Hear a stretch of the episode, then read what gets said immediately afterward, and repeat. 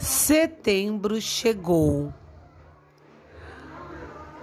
Com ele, o sol, a brisa suave, as flores desabrochando e novas expectativas, e a certeza de que tudo é transitório e se renova.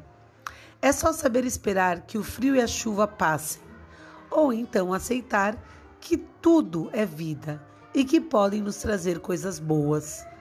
Não me refiro às coisas grandiosas, mas nas pequenas satisfações diárias e que podem passar sem serem notadas, mas que podem se constituir em luxo para os menos favorecidos, como uma cama quentinha no inverno, um café recém-passado e fumegante com um cheirinho convidativo, um pão saído do forno, o calor de uma lareira, um chá ou um bolo de chocolate feito com carinho para ou por pessoas que amamos.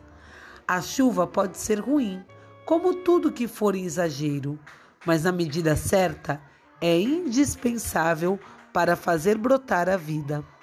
Adoro o sol. Creio que não saberia viver sem ele.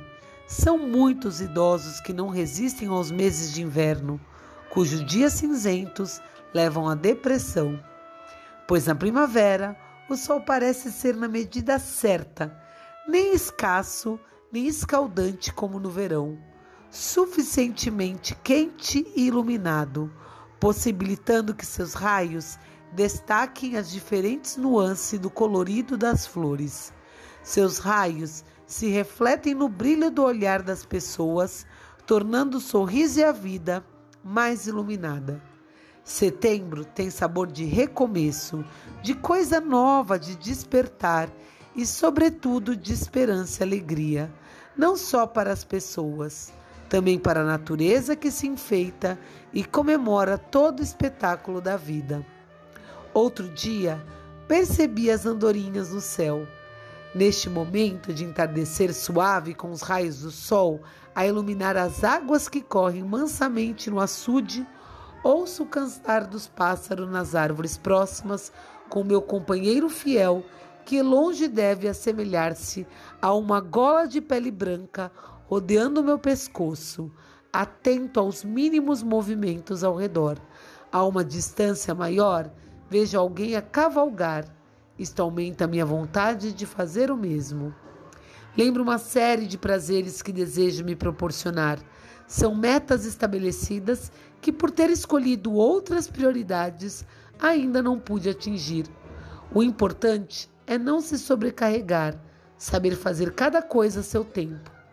Neste momento, estou refazendo rotas, redefinindo objetivos para fazer tudo o que me propus, com correção e alegria.